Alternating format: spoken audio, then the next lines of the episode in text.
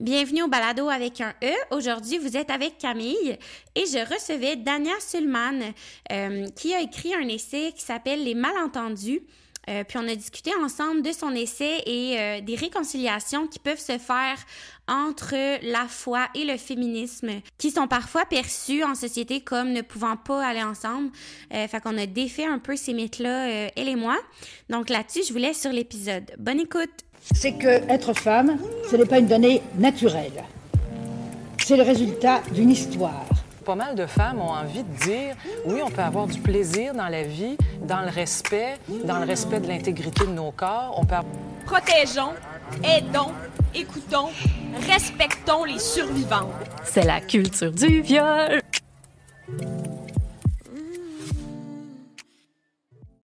Donc, bienvenue, Dania. Merci beaucoup d'avoir accepté l'invitation. Merci à toi. Euh, ben, écoute, avant, je voulais t'introduire un peu, c'est ça, comment j'avais entendu parler de toi.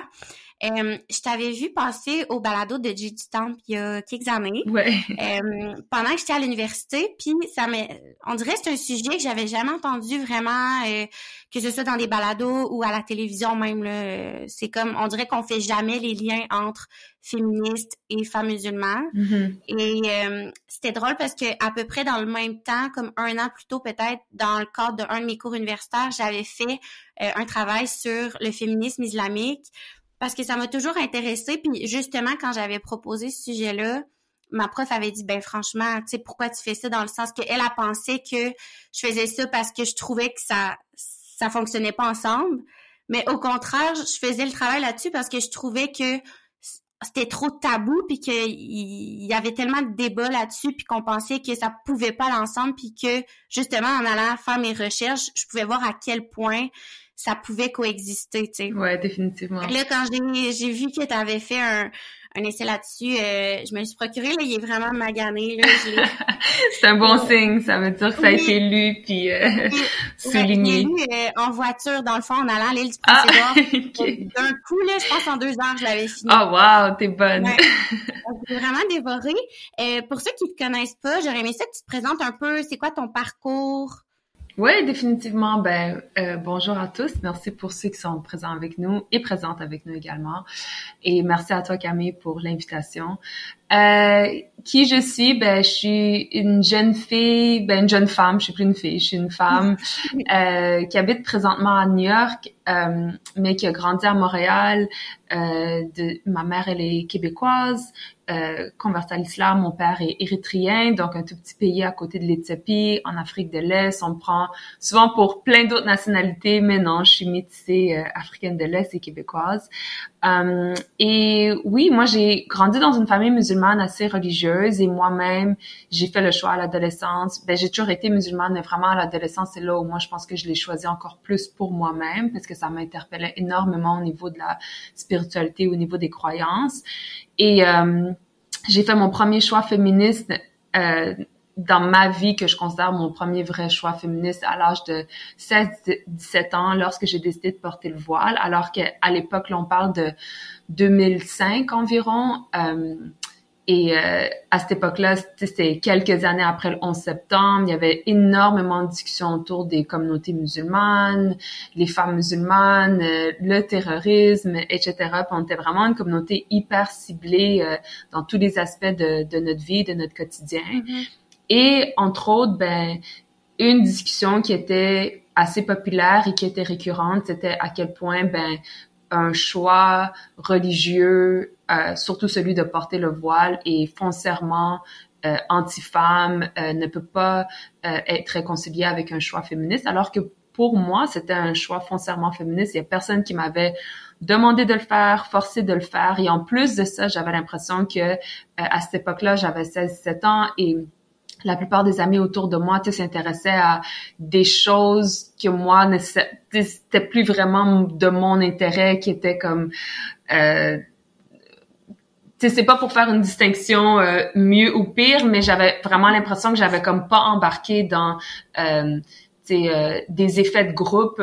Et, et c'est à ce niveau-là que j'avais l'impression que je, je je me posais la question comme qu'est-ce que Dania veut au-delà de ce qui était euh, influençable à l'époque ou cool à l'époque ou intéressant à l'époque et certainement porter un voile n'était pas cool ou intéressant même que tu te mettais peut-être un peu à l'écart mais ceux qui te connaissent te connaissent et tu restaient amis avec moi. Fait que c'est dans ce sens-là que j'avais l'impression que je m'affirmais entièrement dans mon identité et dans ce que Dania voulait. Pour moi je pense que c'est ça.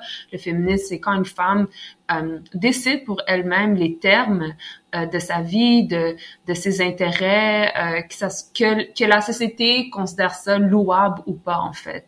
Euh, donc, c'était mon premier choix féminisme, féministe. Et là, avec le temps, ben, j'ai un rapport qui a évolué avec euh, la religion. Euh, en ce moment, je ne porte plus le voile, donc je l'ai porté pendant peut-être sept ans de ma vie et j'ai refait un choix euh, un peu plus tard vers la mi-vingtaine où étant donné le contexte un peu euh, politique, social, ce qui avait initialement été comme une décision très spirituelle pour moi de porter le voile, avec le temps, c'était devenu un peu comme un projet politique de prouver que j'étais indépendante, que j'étais autonome, que j'avais fait ce choix-là par moi-même. Et c'est ça, finalement, j'avais moi-même au cours des années enlevé l'aspect spirituel et c'était vraiment devenu comme un projet politique et euh, ça devenait vraiment lourd et donc j'ai décidé d'enlever le voile. Mais si j'ai à me définir, je suis quelqu'un euh, I'm a novelty seeker et là je dirais en français je suis quelqu'un qui recherche beaucoup euh, la nouveauté, fait que ce soit dans euh, euh, au niveau de ma curiosité intellectuelle, j'ai un de mes mantras, il faut que j'apprenne quelque chose de nouveau à tous les jours, que ce soit mm. simple ou pas simple, à travers des lectures, des podcasts, des conversations, euh, des voyages euh, ou c'est ça, découvrir quelque chose de nouveau. Comme donc, je suis très très très curieuse. Euh, intellectuellement et au niveau de mes sens. Euh, j'ai vraiment besoin d'en apprendre plus et pour moi, euh, je trouve qu'à chaque fois, ça me rend hyper humble parce que je, je, réalise à quel point il y a tellement à découvrir, il y a tellement de, de, connaissances à aller chercher, il y a tellement de personnes qui sont vraiment incroyables dans les niches qui, qui, qui se sont faites, que ce soit en art, que ce soit en sciences. Euh, et à chaque fois, ça m'épate. Donc, en ce moment, je travaille dans le monde des médias. J'ai travaillé en tant qu'avocate pendant quelques années. J'ai pas trop aimé ça. En ce moment, je travaille dans le monde des médias et je trouve que ça fait parfaitement mon ma personnalité parce qu'à chaque fois, je travaille sur un nouveau script, que ce soit un reportage ou un documentaire ou une docu-série, ben, j'en apprends tellement sur l'histoire ou bien sur les enjeux euh, socio-économiques, politiques euh, de cette histoire-là. Donc, c'est Dania en quelques mots, mais en plusieurs mots, en plusieurs mots. Quand je, je lisais sur toi, j'avais vu que tu étais, je crois que tu faisais du droit euh, ben, international, tu avais fait tes études là-dedans? Mon mémoire de maîtrise, c'était en droit international, mais mon, euh, pardon, ma maîtrise était en droit international, euh, mais mon mémoire était en droit constitutionnel, puisque j'analysais le rapport entre l'égalité des sexes et la liberté de religion, quels étaient ces conflits et réconciliations. Mais oh, je me retrouve tellement dans ce que tu disais parce que tu sais mon entourage, le monde sont plus capables. Je tellement, j'ai tout le temps aussi des questionnements sur tout, tout le temps. Puis c'est pour ça que j'aime donc faire des balados parce que j'en apprends tellement sur plein de sujets. Tu sais, puis souvent il y a quand même déjà un intérêt. Mais des fois, c'est des sujets, mettons, ou des emplois que j'aurais jamais pensé m'intéresser à, puis que finalement, en entendant parler les gens, c'est juste tellement le fun de s'enrichir de connaissances. 100%, ouais je suis d'accord avec toi là-dessus. Euh, je me demandais quand tu étais jeune, mettons vers 15 ans, le voile est devenu pour toi comme une signification de ton féminisme et tout ça. Est-ce que c'est parce que tu avais eu des modèles de femmes? Tu sais, qu'est-ce qui, t'a amené à dire euh, j'utilise ce, ce symbole-là religieux pour comme démontrer mon féminisme? Ben, j'aurais une question d'abord, si t'es à l'aise, là. Euh, tu le voile, est-ce que ça a une signification comme précise de porter le voile ou c'est vraiment selon la femme, peu importe euh, où elle se trouve, ça peut varier?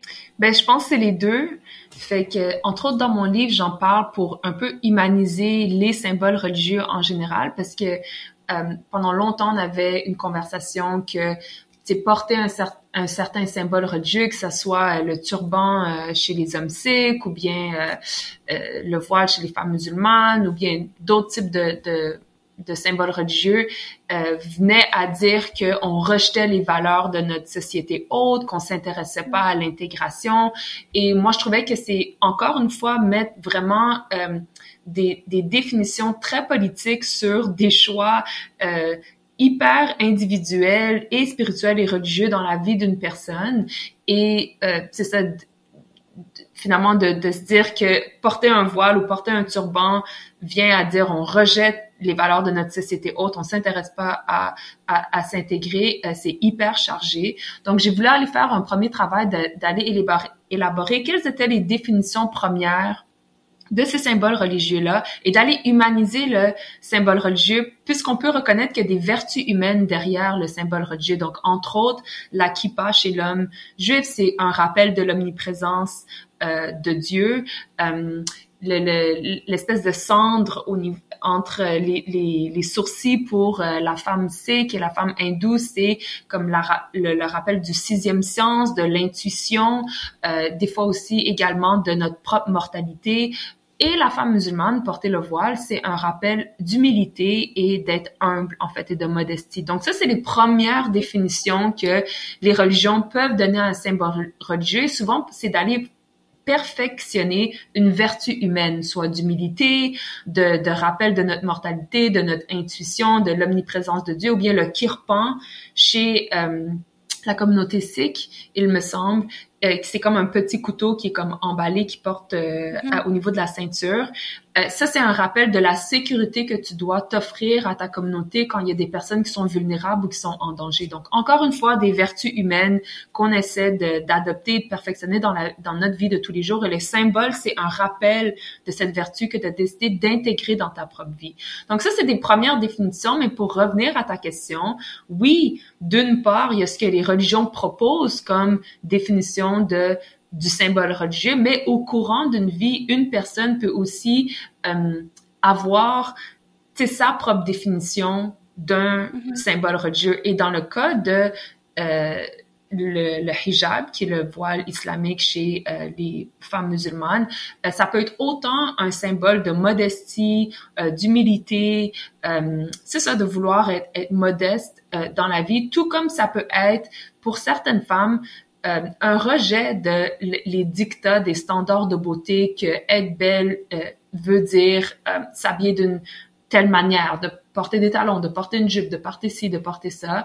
tout comme il y a des femmes de nos jours qui se laissent, qui qui veulent plus gérer leur pilosité. Et encore une fois, c'est un rejet de, tu sais, comme certains standards qu'on a imposés sur les femmes. Qu'est-ce que veut dire être belle. Donc, il y a des femmes qui portent le voile, entre autres, pour rejeter ces standards-là. Il y en a d'autres qui le portent parce que il y a un confort à vouloir euh, se protéger, tout comme pas toutes les femmes aiment porter euh, des décolletés, certaines aiment porter comme euh, quelque chose d'un peu plus couvert. Donc, il y a aussi par préférence vestimentaire. Il y en a d'autres aussi que c'est par projet politique. Donc, si on, on parle de certains pays comme la, la Tunisie, euh, où euh, pendant certaines années, euh, c'était très découragé pour les femmes de le porter. Le, gouvernement était assez publiquement contre certaines pratiques de l'islam. Ben, il y a des femmes qui, par opposition à cette position politique-là, le portaient. Donc, encore une fois, les, les raisons pour lesquelles une femme par la suite peut faire un choix de porter un symbole religieux, dont le voile, peut varier selon ton contexte familial, culturel, politique, social. Donc, je pense que les deux peuvent coexister autant ce que une religion propose comme étant une définition du symbole religieux et par la suite ce que une femme décide d'en faire dans sa propre vie. Ouais, je trouve ça intéressant parce que autant que je crois que la Tunisie justement avait comme beaucoup tendu vers des, euh, des valeurs euh, athées là, dans les mm-hmm. dernières années. Mais je trouve ça intéressant de voir que, mettons, euh, ben, des femmes là-bas ont utilisé le voile comme moyen de pression pour comme revendiquer leurs droits à la mm-hmm. religion, alors que dans d'autres pays en guerre présentement, ben, les femmes revendiquent aussi, pas revendiquent, mais dénoncent le fait de pouvoir aussi choisir de ne pas porter Absolument. comme en Iran, par exemple, tu sais, où et, et, sans nécessairement s'attarder à ces pays-là parce que je préfère je préfère toujours rester dans le, le contexte du Québec et, du Canada, mm-hmm. mais c'est ce qui se passe en Iran et je pense que les deux luttes sont valides. Et je mm-hmm. pense que si on a à résumer l'archétype de cette lutte-là, c'est de, de ces luttes-là, c'est de laisser le choix aux femmes de porter Ben oui. ce qu'elles veulent, point à la ligne, Ben oui, sans en imposer que ce soit un État théocratique qui veut imposer un symbole religieux ou un, un État laïque euh, anti-religion qui veut euh, enlever le droit à une femme de faire ce choix-là. Mhm. Fait que tantôt, je te demandais euh, qu'est-ce qui a fait que tu as comme eu les valeurs féministes, que tu as eu envie, tu sais, tu étais juste au secondaire, que pour toi, c'était comme important de faire ces choix-là pour ton féministe? Est-ce que tu avais vu des femmes le faire, euh, que ce soit dans ta famille, dans la sphère publique? Ouais, ben en fait, c'est avec du recul que j'ai réalisé que c'était mon premier choix féministe quand j'ai lu plus sur le féminisme et ce que ça veut dire dans la, la vie d'une femme. Fait qu'avec du recul, je me suis dit, wow, ok, c'était vraiment mon premier choix féministe dans ma vie de jeune femme à l'époque et de jeune adolescente, puisque au lieu de d'y aller avec, ce qui était cool, populaire, facile, ce que tout le monde faisait, ben j'ai quand même affirmé un choix qui était difficile à faire à l'époque. Je me souviens, j'étais à Villa Maria, j'étais en secondaire 5 et euh, j'étais la seule. Quand je suis quand je- quand j'ai débuté cette année-là, toutes mes amies m'avaient connue sans le voile, elles savaient évidemment que j'étais musulmane, sais, je faisais le mois du Ramadan et tout et je me suis jamais gênée du fait que c'était une de mes identités, le fait que j'étais musulmane, mais elles m'ont vu rentrer euh, tu sais la rentrée scolaire en secondaire 5 avec un voile puis tu sais ça détonnait. Puis j'étais la seule fille tu sais dans toute ma mes le- la classe de 2005 là euh, en secondaire 5 qui le portait fait que tu sais c'est un peu euh, c'est sûr que je me sentais des fois comme un peu en pas en opposition, mais je, je voyais très bien que je faisais un choix autre. Et je pense Ouais. qu'à l'époque, c'est pas tant que je définissais ça comme un choix féministe, plutôt que euh, j'ai tellement été interpellée par la spiritualité de ma religion, euh, par les, valeurs de modestie et de d'humilité dont je parlais euh, un peu plus tôt ou tout à l'heure. Et c'est ça qui m'a poussée vers le fait que je veuille porter le voile et que je me sentais super bien. J'ai connu, j'ai vraiment connu des années magiques en, portant le voile, des super belles interactions avec plusieurs personnes et j'étais bien dans ma peau en portant le Mhm. voile. J'étais vraiment très bien. Je, mais en, en- avec du recul, je me suis dit, OK, choisir en fait les termes de ton émancipation sans vouloir compromettre un peu euh, ton bonheur ou euh, à, à cause que tu vis dans une certaine société ou tu viens d'un certain contexte familial ou etc. Eh bien, c'est un choix féministe. C'est- Fait que c'est avec du recul que j'ai réalisé que c'était un choix féministe. Et pour revenir à ta question, est-ce que j'ai eu des influences? C'est sûr que ma mère le portait, fait que mais, mais, mais ma tante, qui est également convertie à l'islam, ne le porte pas. Fait que j'avais des exemples devant moi de des femmes euh, musulmanes qui le portaient et ne le portaient pas. Et même également dans mon côté érythréen, où là, toute la famille, elle est euh, euh, musulmane. J'avais des tantes qui le portaient, d'autres qui ne le portaient pas. Il y avait différents degrés de re- religiosité. Euh, et, et aussi dans ma vie de tous les jours, je veux dire, je côtoyais énormément de personnes et de femmes qui n'étaient pas musulmanes et qui m'inspiraient. Mais je pense qu'à la base, ce choix-là, c'était plus que j'ai été interpellée par la spiritualité euh, du symbole et de, de, et de vouloir moi-même adopter ces vertus-là. Et à cette époque-là, je le faisais à travers euh, le port euh, du voile islamique, le hijab, en fait. Mhm. Puis, mettons, outre le port du voile, est-ce que quand tu y repenses, euh, il y avait déjà comme des valeurs féministes que tu pouvais retrouver ou t'identifier au, au, au travers des femmes musulmanes qui t'entouraient? Ben, en fait, c'est surtout comme la, la religion. Euh, et au niveau des, des femmes qui m'entouraient, je pense que ce qui, je veux dire, les femmes qui m'entouraient, c'était des femmes qui prenaient la parole, qui étaient euh, très confiantes dans qui, qui elles étaient, euh, leurs identités, leurs croyances.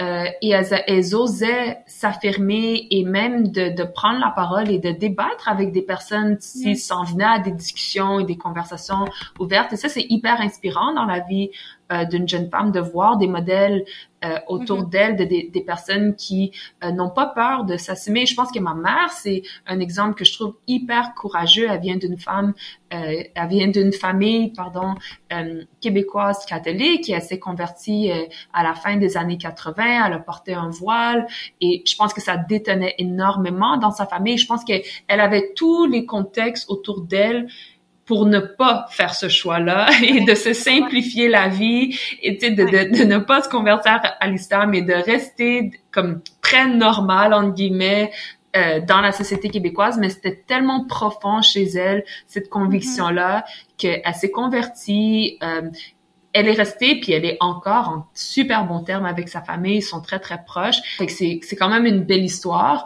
Euh, mais ce que j'essaie de dire c'est que fallait du courage pour le faire. Et Mhm. je pense que ça, c'est inspirant de voir comme des femmes courageuses euh, autour de moi qui, tu sais, ont, ont vraiment choisi pour elles-mêmes euh, Ouais. ce qui les rendait bien. Puis, ouais, ma mère est un exemple. En fait, si j'ai à choisir Mhm. quelqu'un, ma mère est un grand exemple de courage pour moi.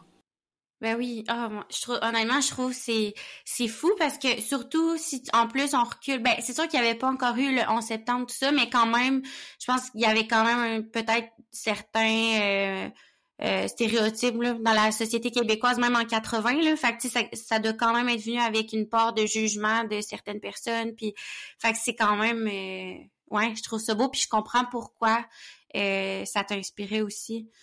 De jugement et d'incompréhension. Euh, pourquoi tu voudrais faire ce choix-là, tu sais. Ouais. Ouais.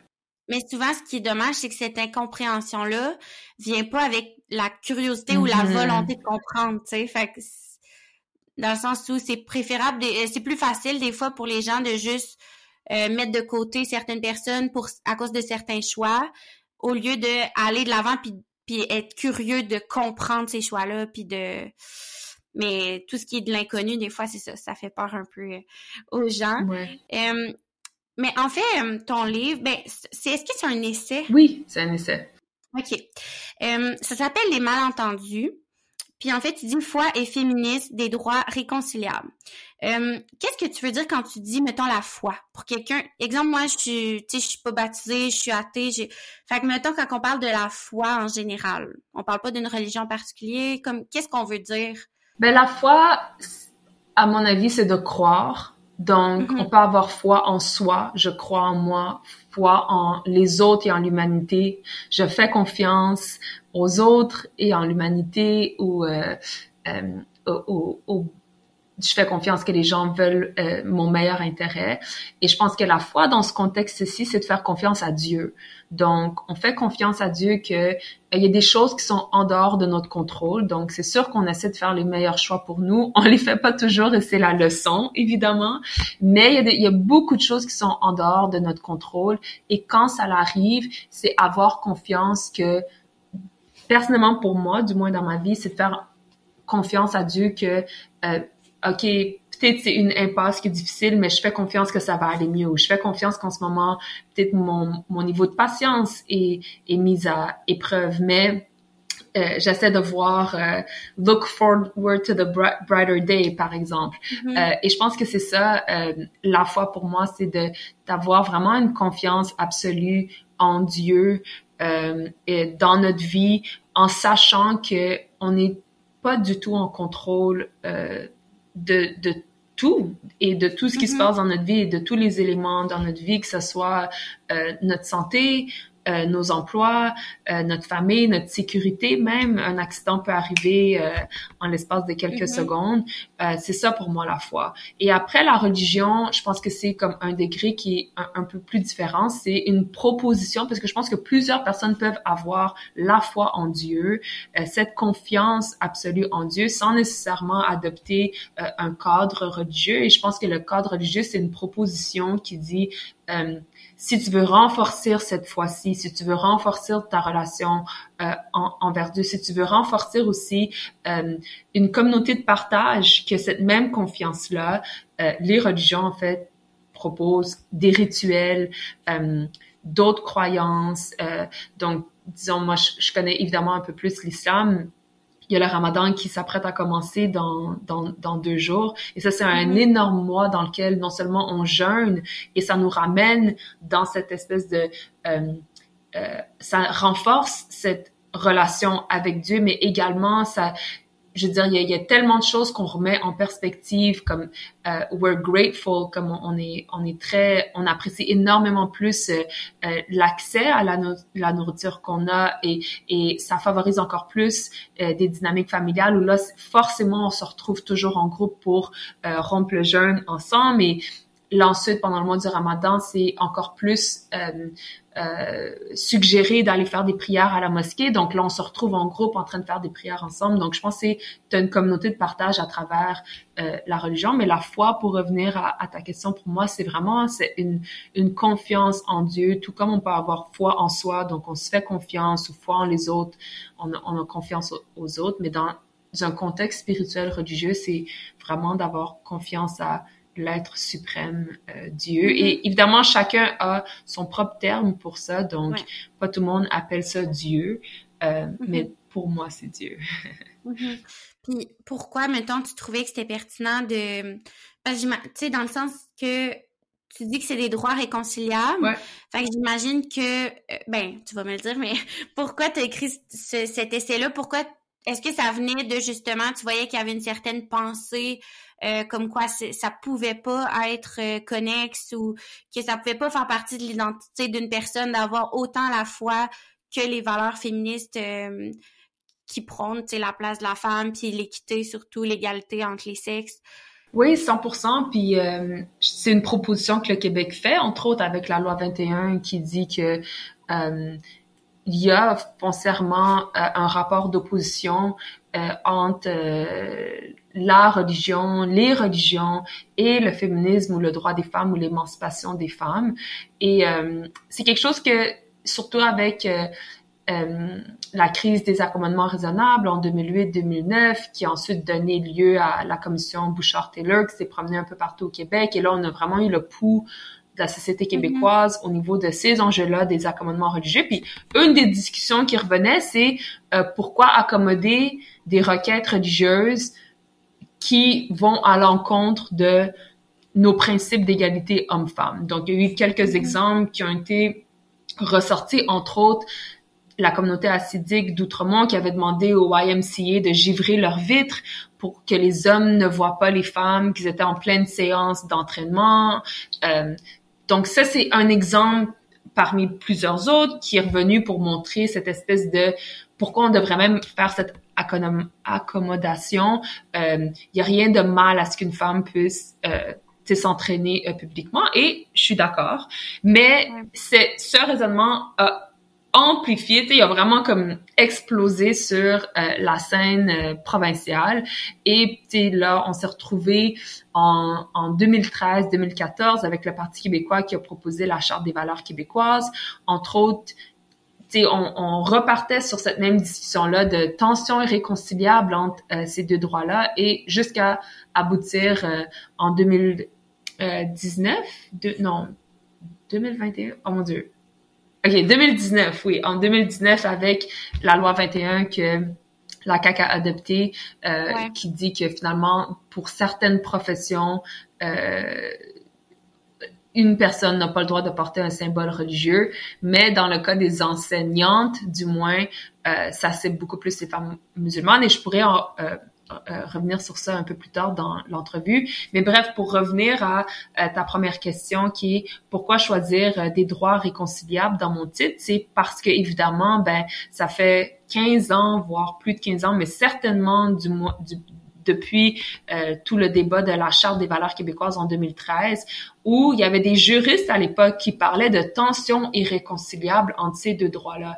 Et moi, je me reconnaissais tout simplement pas dans ce discours-là, puisque moi-même, j'avais considéré que j'avais fait un choix religieux plus jeune dans ma vie. J'ai jamais senti que c'était un frein à mes principes d'égalité ou euh, que soudainement là je croyais au patriarcat ou à des postures paternalistes ou que un homme doit nécessairement prendre soin de moi. Je pense que tout le monde doit prendre soin l'un de l'autre, mais ce que je veux dire, c'est que je croyais pas nécessairement à, des principes euh, d'inégalité et, et, je me reconnaissais juste tout simplement pas dans cette posture-là. C'était une posture qui prenait de l'ampleur au point où on en adoptait une loi, au point où on voulait même en proposer une loi à l'époque. Je veux dire, c'est on n'a pas adopté l'équivalent de la charte des valeurs québécoises, mais une version plus simplifiée et, et, c'est ça, est diminué en fait avec la loi 21 qui a été adoptée en 2019. Euh, donc c'est ça. Donc moi je me suis dit ben si ça c'est le terme buzz, les tensions irréconciliables, ben moi je vais m'intéresser aux réconciliations possibles. Donc et je dis possible parce que j'omets pas le fait que oui il peut y avoir des tensions entre ces deux droits-là ou entre la, la religion et le féminisme.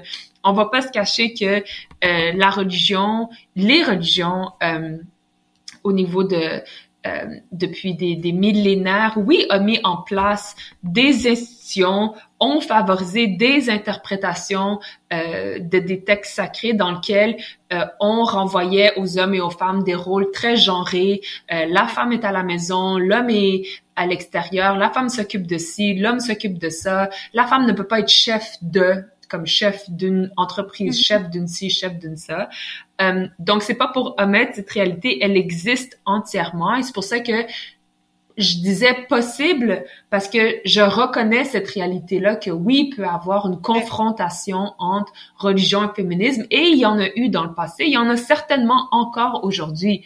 Mais quand je parle de réconciliation possible, c'est que la religion, tout comme tout dans notre société n'est pas statique, elle est dynamique elle aussi. Donc si on était capable de réformer les espaces politiques pour qu'ils soient plus inclusifs des femmes et ou les même les espaces académiques où il y a tellement d'espaces qui étaient avant exclusivement destinés aux hommes, mais qu'on a pu réformer ces, ces espaces-là, pourquoi on serait pas capable de ce même travail-là dans les espaces mm-hmm. religieux, surtout que certaines religions avaient pour principe premier euh, des principes très, euh, euh, à mon avis, féministe pour euh, leur les femmes de leur communauté, mais il y a eu soit des relectures avec le temps. Donc, un exemple que je mentionne, entre autres, c'est qu'à la base de ce qu'on m'a enseigné, du moins, euh, les, la, Bible était initialement écrite au féminin et au masculin, mais c'était des moines qui, quand ils retranscrivaient la Bible, ont commencé à trouver que c'était trop long, toujours inclure croyant, croyante. Euh, euh, ça, c'est un il et elle. Et donc, et donc, ils ont voulu faire le choix plus simple d'enlever le féminin en se disant, bon, ben, le masculin englobe le féminin. Et là, tout d'un coup, a une version de la Bible où tout est au masculin. Donc, les femmes se sentent moins incluses dans les récits bibliques ou dans les, les, narrations bibliques. Et entre autres, il y a eu euh, une dame euh, chrétienne qui, elle, elle a tout fait ce même travail-là, mais l'a écrit au féminin, juste pour montrer à quel point ça a des conséquences indélébiles de de décider d'enlever euh, tout le féminin de d'une retranscription euh, biblique. Enfin bref, je, je, mentionne tout ça pour dire que euh, ça a été le choix que j'ai fait puisque je me reconnaissais pas dans le terme tension irréconciliable, j'ai voulu aller proposer ben, quels sont les angles ou quels sont les croisements où il peut avoir une réconciliation possible entre religion et féminisme. Ouais, puis je pense, ben j'avais lu aussi que tu sais beaucoup de femmes musulmanes, surtout au Maroc, avaient fait cette relecture-là du Coran avec comme une autre interprétation. Puis tu sais dans ce que tu dis, puis même dans ton livre, je veux dire, tu abordes plusieurs religions. Euh, puis je veux dire, les, les, inégalités entre les sexes, c'est pas juste dans, dans l'islam, là, on s'entend, là. Ouais. Fait que, moi, ma question, là, en fait, c'est pourquoi euh, il y a cette pensée-là au Québec, là, entre autres, ben moi j'ai l'impression en tout cas là, euh, que les femmes musulmanes ne peuvent pas être féministes, puis que pourquoi? Parce que là il y a un symbole religieux peut-être plus présent qui est euh, le voile. Euh, on a, tu sais, on entendait beaucoup parler, exemple, un peu le, white savior qui, comme euh, les, qui, mettons certaines féministes occidentales qui, euh, sous le prétexte du féminisme, ben veulent sauver les femmes musulmanes. Euh, tu sais, qui devraient pouvoir s'émanciper, retirer le voile et tout ça. Tu sais, ça vient de où tout ça, le fait de penser que cette religion-là et le féminisme ne peuvent pas aller ensemble? Mais je pense qu'il faut, à mon avis, revenir euh, au contexte historique du Québec qui est la Révolution tranquille. Évidemment, c'est super bien documenté que l'Église catholique a vraiment eu une emprise sur euh, les familles québécoises pendant mm-hmm. très très longtemps. Euh, elles incitaient euh, fortement les femmes québécoises à avoir de, de, larges familles. Donc, par exemple, ma grand-mère a eu 13 enfants, ma grand-mère québécoise catholique, et je, elle je veux dire, je pense qu'elle était elle a jamais dit que c'était un prêtre qui est venu lui dire d'avoir euh, autant d'enfants, mais je veux dire, c'était euh, fortement encouragé. Donc, je pense que avec du temps, les femmes ont voulu s'affranchir de euh, ce micromanaging que l'Église catholique avait sur leur corps, sur leur bien-être, sur la manière dont, c'est ça, de, de, leur rôle également dans une société, dans une famille, etc. Et venu avec ça, entre autres, comme un, rejet des religions, puisque si ça, c'était le vécu que les Québécois ont eu avec l'Église catholique, pourquoi ça devrait être différent ailleurs? Donc, forcément, ça doit être le même vécu ailleurs dans le monde que les religions tentent de micromanager euh, les femmes, euh, les renvoyer à des rôles genrés également, mais c'est pas le cas. Euh, pas toutes les religions sont pareilles. primo, et... Ouais, puis même au sein d'une même religion, euh, je veux dire, il y a quand même des individus, tu sais, il y a des individus qui vont faire des choses que d'autres cautionneront pas dans la même religion. Oui, 100%. Et également ça. Mais bon, euh, est venue la révolution tranquille où on a voulu vraiment faire comme la séparation Église-État et que euh, l'Église ait beaucoup moins euh, d'emprise sur euh, les Québécois, les Québécoises, les familles québécoises également. Mais en même temps qu'il y avait la révolution tranquille. Pas longtemps après, aussi eu, le Québec a connu des, des vagues d'immigration assez fortes dans lesquelles les gens arrivaient avec leur pratique religieuse, mais qui, et leur vécu religieux qui était très différent de ce que les Québécoises et Québécois ont connu. Certains, certainement, ont fait le choix d'abandonner leur religion une fois euh, arrivés au Québec, mais d'autres restaient convaincus, ils voulaient continuer à pratiquer leur foi. Euh, toute religion euh, confuse, dont également des catholiques qui venaient de certains pays africains qui pour eux avaient pas nécessairement eu ce même rapport-là et donc ça restait un rapport assez positif et euh, mm-hmm. euh dans leur vie.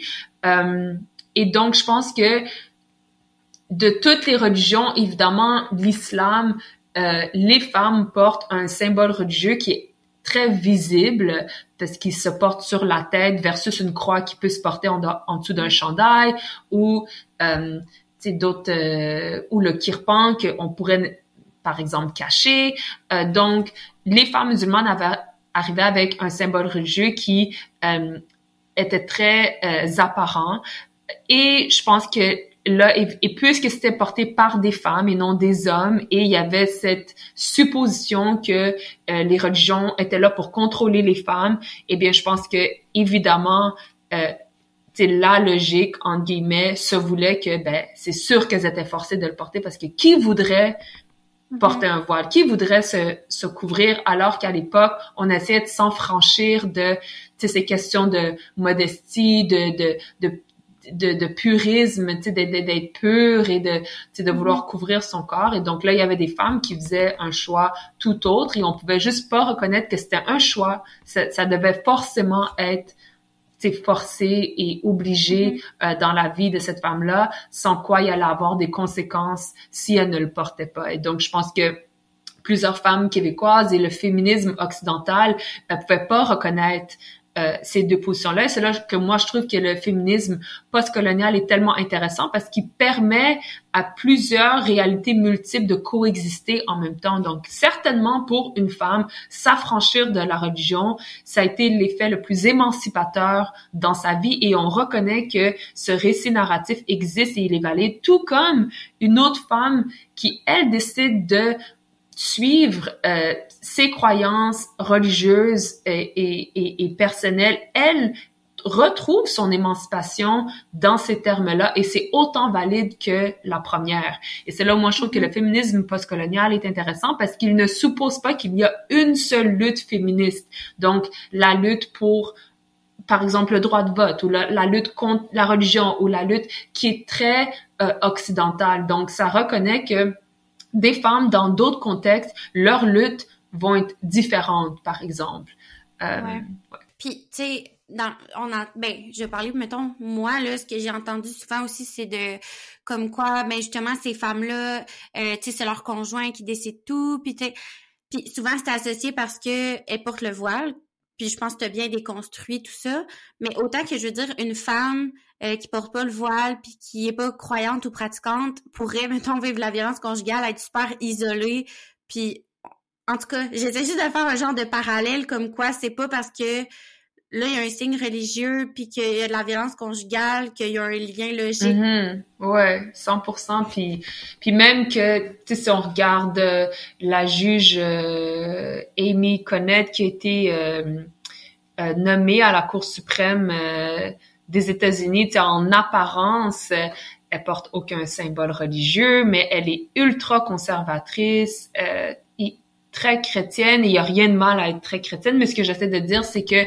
elle a des positions anti-avortement mm -hmm. par exemple qui ouais. ça nuit sur le long terme euh, au oui. bien-être des femmes d'avoir accès à des services médicaux euh, au même terme que d'autres hommes ont accès à, à leurs services euh, médicaux donc encore une fois je pense que l'amalgame porter un symbole religieux égale être moins euh, euh, féministe, je pense que c'est un, c'est vraiment un raccourci intellectuel et ouais. je pense que on se fait un, une défaveur parce que l'humain est tellement complexe dans ses choix et je pense que c'est quelque chose que j'ai beaucoup aimé de euh, la professeure euh, Francine Pelletier. Là, je sais pas si je me souviens de son premier nom.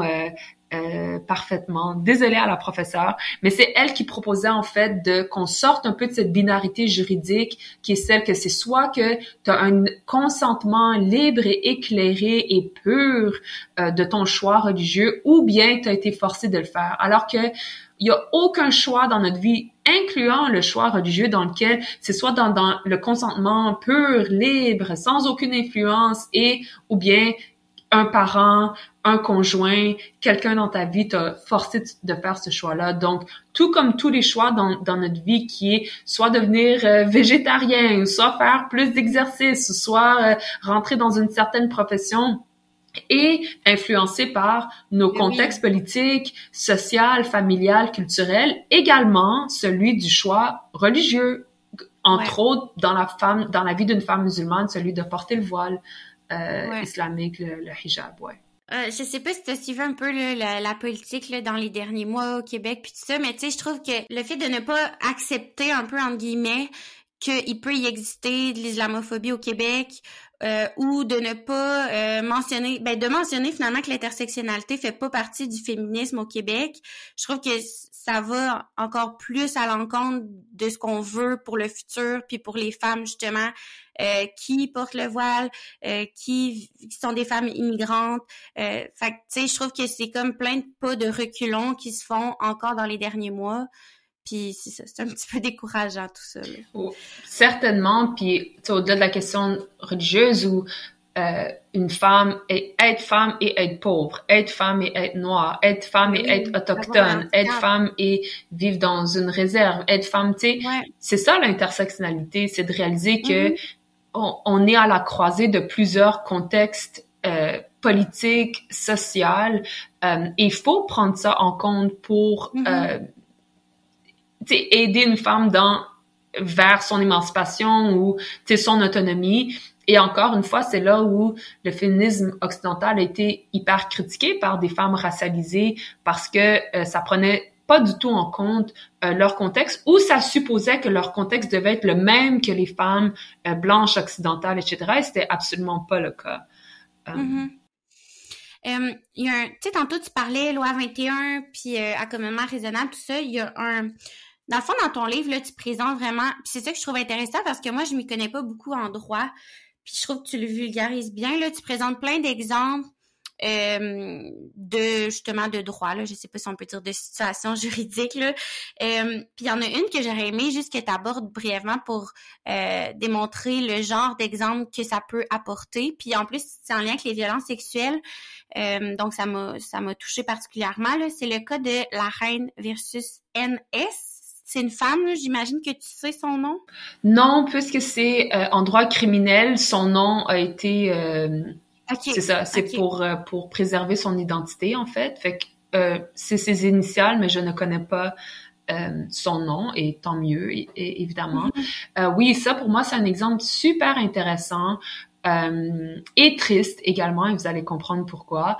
c'est le cas d'une dame de la Colombie-Britannique, si ma mémoire est bonne, du moins dans oh non, ou en Ontario, pardon. En tout cas, du moins pas au Québec, dans l'ouest du pays, euh, qui elle portait plainte pour euh, a porté plainte pour agression sexuelle euh, que son oncle et son cousin l'auraient agressé sexuellement et non seulement elle a dénoncé son oncle et son cousin, mais son cas a été judiciarisé. Si on s'y connaît, surtout depuis le MeToo, euh, les statistiques de euh, d'un cas qui se voit judiciarisé sont tellement euh, minimes, donc eh qu'une femme ait le courage de dénoncer, mais qu'une fois la, dénonciation faite, elle maintienne la dénonciation et là, ça se rend jusqu'à la cour. Déjà là, on est rendu comme dans les, des statistiques, euh, je veux dire, hyper minimes. Donc, elle était rendue à ce stade-là où ils étaient à la cour et une première et euh, je dois préciser que cette dame-là, NS, portait le niqab. Et le niqab, c'est un symbole religieux musulman assez fortement contesté même dans les communautés musulmanes puisqu'il n'est pas du tout adopté à la majorité par euh, les femmes euh, et plusieurs femmes et hommes sont contre en fait le port du niqab puisqu'il couvre le visage entièrement sauf les yeux mais euh, cette dame-là euh, le portait. Et aussi, moi, j'ai déjà connu des femmes, euh, c'est intéressant puisque pendant très longtemps, moi aussi, j'avais comme une réaction assez hypodermique quand je voyais une femme porter le niqab. Et je lui demandais pourquoi elle le portait, puis elle disait, c'est drôle, elle dit, mon, mon mari est contre, mon père est contre, parce que ça les fait passer comme les, les, mm. les conservateurs qui auraient opposé à leur femme alors que c'est pas du tout le cas. Fait que des fois, ils sont même gênés de qu'on marche ensemble parce qu'ils savent le stéréotype qu'ensuite eux reçoivent en tant qu'hommes musulmans. Enfin bref, ça c'est juste une parenthèse, mais bref. Cette femme-là, NS, portait le niqab, donc euh, visage complètement couvert, euh, autre que les yeux. Et une fois rendu à la cour, il y a eu euh, la question constitutionnelle entre le droit à un témoignage, en fait, le, le, droit à ce que l'accusé puisse euh, avoir accès euh, au niveau des, des, témoignages à ce que la femme puisse témoigner à visage découvert parce qu'on finalement on, on, se disait que euh, pour pouvoir discerner la vérité du témoignage, il faut que ça soit fait à visage découvert comme ça l'est toujours fait en fait, euh, surtout dans euh, euh, à la cour. Euh, et cette femme-là qui a dit non, moi c'est ma liberté de religion de pouvoir porter euh, mon niqab et je me sens bien avec mon niqab. Et donc cette question-là entre le droit à un, un, procès équitable pour monsieur versus liberté de religion de madame est montée jusqu'à la Cour suprême. Et la Cour suprême, au lieu de vraiment se pencher sur euh, la question genrée de cette question-là. Il y a juste eu la juge Abella qui a eu une décision dissidente dans laquelle elle, elle a vu cette question-là comme les problèmes d'agression sexuelle, c'est tellement un problème qui est vécu par les femmes qu'on devrait offrir des espaces alternatifs pour les femmes de pouvoir témoigner à la cour sans que ce soit comme le cadre normatif qui est celui de témoigner devant ton agresseur à visage découvert, par exemple, qu'elle elle a dit, il faut respecter le droit de madame de pouvoir continuer à porter son symbole religieux, ici le niqab. Par contre, la majorité de la cour, elle, au lieu de se pencher pour ou pour euh, soit en faveur ou en défaveur de la liberté de religion de la femme, eux, en fait, ils ont émis deux questions que le juge de la première instance, que le juge de la première instance devait répondre, à savoir est-ce que vraiment euh, ça l'enfreint au, euh, au droit constitutionnel de monsieur d'avoir accès à un procès équitable? Donc, ils n'ont pas vraiment répondu à la question, à mon avis. Je pense qu'ils n'ont pas voulu se mettre trop les pieds euh, dans les plats. En fait, bref, ils ont juste comme énuméré deux questions que le juge de la première que le juge de la première instance devait répondre. Et là, le juge de la première instance, lorsqu'il euh, euh, euh a rendu son jugement en répondant à ces questions-là, il, il en est venu à la conclusion que Madame devait enlever son niqab si elle devait témoigner contre son agresseur. Et puisque ça l'a rendu tellement inconfortable de devoir le faire, Madame a retiré sa plainte. Et c'est là où moi je trouve que il y a tellement eu une occasion manquée à ce que la Cour suprême, au lieu de voir ça comme une question pure de liberté de, religion et de droit constitutionnel qui euh, were butting heads, de voir ça comme une occasion d'aller réitérer à quel point c'est important pour la Cour d'avoir une sensibilité envers un enjeu qui est tellement typiquement féminin, qui est celui des agressions sexuelles, puisqu'on est tellement au fait des statistiques qui mm-hmm. sont que c'est hyper difficile pour une femme de judiciariser son cas. Et même une fois judiciarisé, ce que même il va avoir un, un, un, un jugement de culpabilité? Et même s'il y a un jugement de culpabilité, c'est quoi la sentence?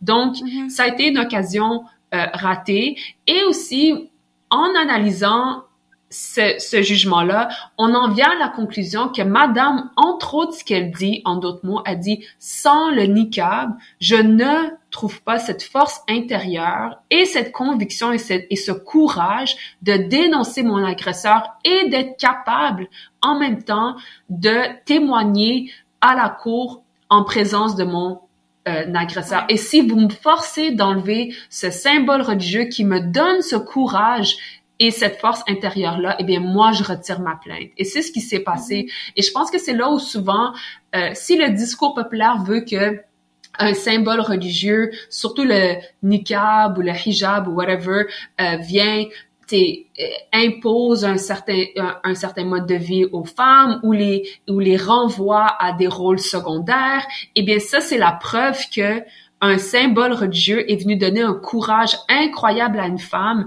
de faire un choix qui est de dénoncer un agresseur dont on sait que même les femmes qui sont pas religieuses ou qui portent pas de, de symboles religieux ont de la difficulté à faire parce que c'est un choix qui est tellement difficile dans la vie d'une femme. Souvent, on veut même oublier que cet épisode est même arrivé dans nos vies.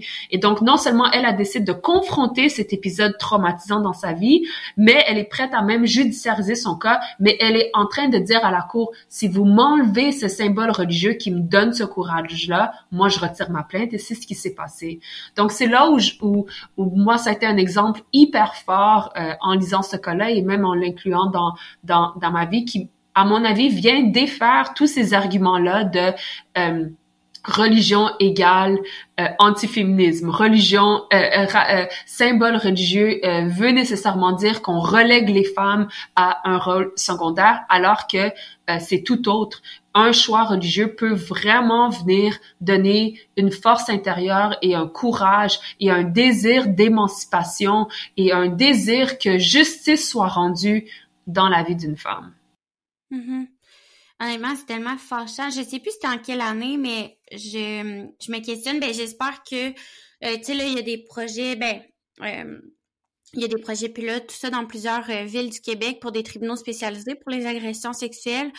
Je sais qu'il y a quand même une dimension de prévu pour considérer les différentes cultures et tout ça. Fait que j'espère que ça, ça fait partie des réflexions parce que puis tu sais en fait au Québec c'est 5% des agressions sexuelles qui sont rapportées à la police là. Puis là on parle juste de l'étape de la plainte 5% oui, puis tu sais pour travailler là-dedans, ben j'ai une belle pyramide là qui démontre vraiment euh, à chaque étape le nombre diminue mais que mm.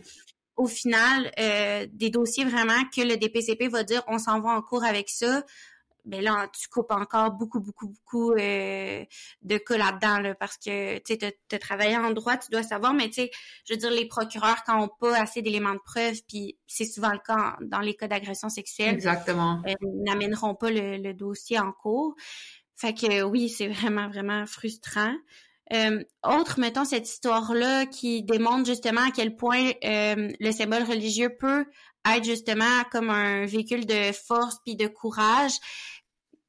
Suite, mettons, à tes lectures et tout ça, c'est quoi que tu as vraiment ben de quelle façon tu as vu que ça pouvait être réconciliable finalement euh, la foi et le féminisme? C'est quoi les euh, les liens finalement qu'on peut faire ou qui peuvent être euh, positifs puis participer à l'émancipation des femmes? Ben certainement. Entre autres plusieurs femmes religieuses féministes dans les dernières années mais bien au-delà de juste dans les dernières années ont fait un travail de relecture et de réinterprétation des textes sacrés euh, dans lequel euh, finalement on, on s'affranchissait de, de, des rôles euh, genrés dans lesquels les religions auraient pu mettre euh, les femmes. Donc ça, c'est en premier temps.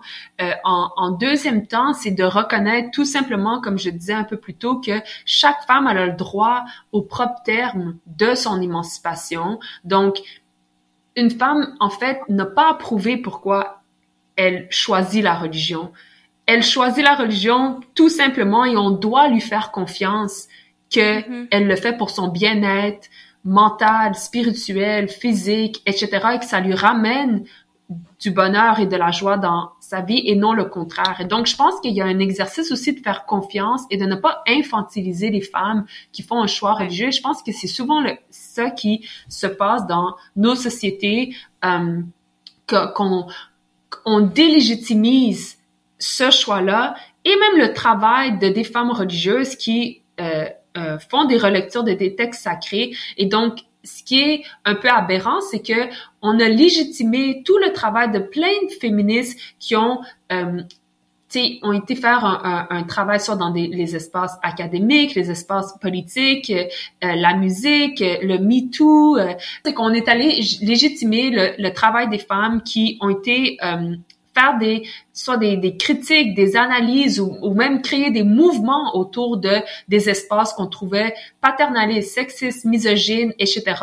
Euh, au point où même en ce moment, euh, le travail qui a été euh, toujours considéré comme le, le, le, travail le plus difficile dans la vie d'une femme qui est celle d'être une travailleuse de sexe, même ça, on est prêt à revoir ça et à savoir est-ce qu'une femme peut décider d'être travailleuse de sexe euh, dans des termes dans lesquels elle est en sécurité, elle est euh, euh, bien et elle le choisit pour elle-même sans proxénète, etc. Par contre, quand ça vient à la religion, au choix religieux ou aux réinterprétations des textes sacrés, on se dit on délégitimise ce travail et on infantilise les choix religieux et c'est comme si on relègue seulement à la religion un espace qui est impossible de changer, qui est complètement mm-hmm. statique. Et je pense que c'est là où je pense qu'un travail premier en tant que féministe, en tant que féministe occidentale, c'est de croire les femmes, point la ligne, et de leur faire confiance dans ce qu'elle nous dit être bien pour leur vie, même si nous, on ferait jamais ce même choix-là et que mm-hmm. euh, on considère qu'il serait pas, qu'il serait peut-être nocif dans notre vie. Um, mm-hmm. Et je pense que c'est ça, quand je parle de réconciliation, c'est euh, les différentes étapes de, premièrement, déconstruire nos propres préjugés et nos propres positionnement, dans un deuxième temps de faire confiance aux femmes euh, et de et euh, aussi de voir à quel point il y a beaucoup de femmes qui se sont aventurées sur ce terrain-là euh, de, de dire genre moi je m'intéresse à, à, la religion et au féminisme et à l'égalité des sexes et donc j'ai été faire euh, une relecture euh, de ma religion entre autres. Mm-hmm. Donc c'est parmi les propositions que ou c'est parmi les réconciliations que je propose. Et également, lorsqu'on regarde les jugements canadiens où il y a eu une question de conflit entre égalité des sexes et d'autres droits, on voit que euh, au top de la chaîne ne se situe pas la confrontation entre l'égalité des sexes et la liberté de religion. Donc moi à l'époque quand j'avais été faire une recherche, j'avais trouvé qu'il y avait eu au-delà de, euh, j'ai été vérifiée au-delà de comme 360 jugements où il y avait comme une question entre les deux et en avait peut-être seulement une trentaine où il y avait une question d'enjeu entre ces deux droits-là. Mais dans cette trentaine-là, il y avait, oui, certains cas où il y avait une question de confrontation entre les deux droits, tout comme il y avait d'autres cas où c'était une question de réconciliation, c'était la même requérante qui demandait autant qu'on respecte son droit à la liberté de religion et son droit à l'égalité des sexes. Donc, c'est pour démontrer que c'est même pas en tout temps qu'il y a une question de confrontation. Des fois, il y a une question de réconciliation au, sein d'un même cas. C'est la même requérante qui demande à ce qu'on respecte ces deux droits-là. Ah, je trouve ça tellement intéressant. J'espère que tout le monde va. mais je sais que pas tout le monde va écouter ça, mais en tout cas, moi, à chaque fois que j'ai l'occasion, je plug ton livre, puis ah, ben, merci. Je, je, faire lire à, tout le monde parce que je trouve que euh, on donne pas l'espace, je trouve, dans les médias à ce, à ce, ben, même, je trouve que ça devrait même pas être un débat, mais moi, j'ai lu ton livre, mais j'ai l'impression que le trois quarts du monde avec qui je parle sont pas capables d'avoir cette vision-là mais aussi parce que je pense qu'on n'offre pas ça nulle part dans nos médias Mm-hmm. puis dans fait que je trouve que c'est, c'est désolant. Puis euh, comme la députée euh, Madame Gazal me disait l'autre fois, tu sais, même dans des luttes féministes, mettons des manifestations où on est là pour des luttes communes, il y a des femmes musulmanes qui sentent qu'elles se font regarder de travers ou euh, qu'elles se font euh, sentir comme si elles n'avaient pas leur place dans des luttes féministes parce qu'elles portent le voile. Tu sais, ce que je trouve désolant parce que on est là pour des luttes communes, puis on sait à quel point le nombre, tu sais, c'est important, puis c'est, fait que bref, je, je suis contente de, de t'avoir parlé aujourd'hui, puis j'espère qu'il y a des gens qui qui vont écouter ça, puis qui vont que ça va changer ou du moins préciser peut-être leur pensée, tu sais, en lien avec tout ça. Ben merci beaucoup. Oui, moi aussi je l'espère. C'était c'était un peu euh, mon souhait quand j'ai écrit euh, l'essai. C'était vraiment comme euh, un essai que j'offrais primo à ma province, la province du Québec. pour qu'on pour challenger un peu comme des idées préconçues puis je trouve que c'est des idées on est trop dans la binarité euh, c'est soit un, c'est soit l'autre, c'est soit t'es forcé, c'est toi, c'est soit t'as consenti. Euh, et je pense que ça l'appelle pas la complexité euh, du vécu humain mm-hmm. et également du choix religieux et d'un rapport à la religion également. Mm-hmm. Mais merci beaucoup d'avoir accepté de venir en parler avec moi aujourd'hui. Merci à toi, Camille.